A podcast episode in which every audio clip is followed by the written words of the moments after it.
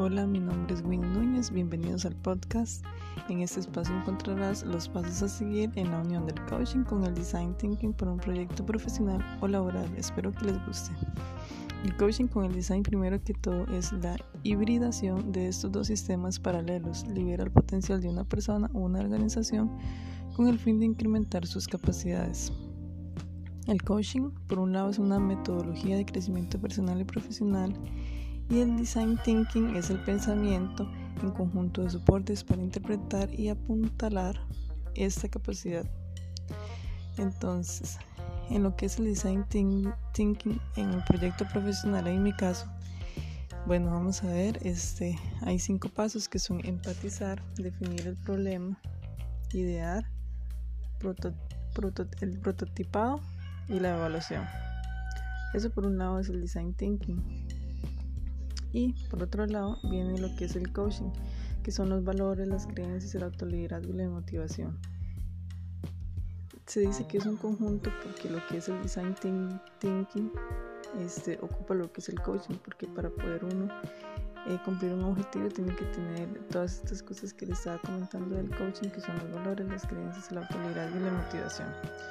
Primero que todo vamos a ver qué son eh, los cinco pasos de design thinking y qué significa cada uno.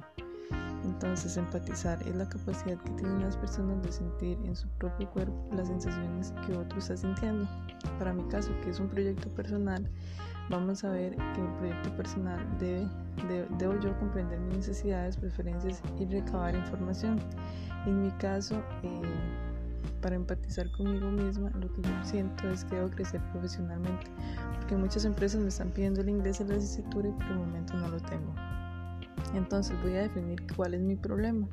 Entonces vamos a ver primero qué es, qué es definir el problema. Se, se parte de un reto determinado que puede ser más o menos concreto. Una mala definición puede hacer que todo el proceso salga mal.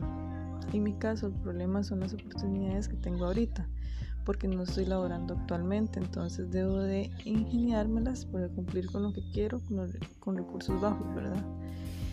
Para idear, que es el, el tercer proceso, bueno, ¿qué es idear? Son ideas que tratan de solucionar el reto planteado en la etapa de la definición a partir de los problemas y las necesidades encontradas.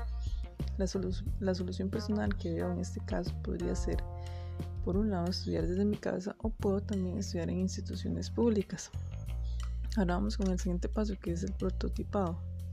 Es donde debo escoger la solución. La solución debe ser algo físico. Entonces, ¿qué podría hacer yo para, para estudiar desde mi casa y, y, lograr el objetivo? Debo hacer una pequeña librería en mi casa para ir estudiando y cuando tenga los recursos poder eh, terminar el, lo que mi objetivo era.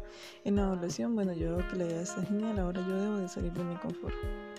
Para lo que es el coaching, los valores que tengo, las creencias, la autoridad y la motivación, debo conjuntarlo todo para poder desarrollar mi objetivo. Muchas gracias.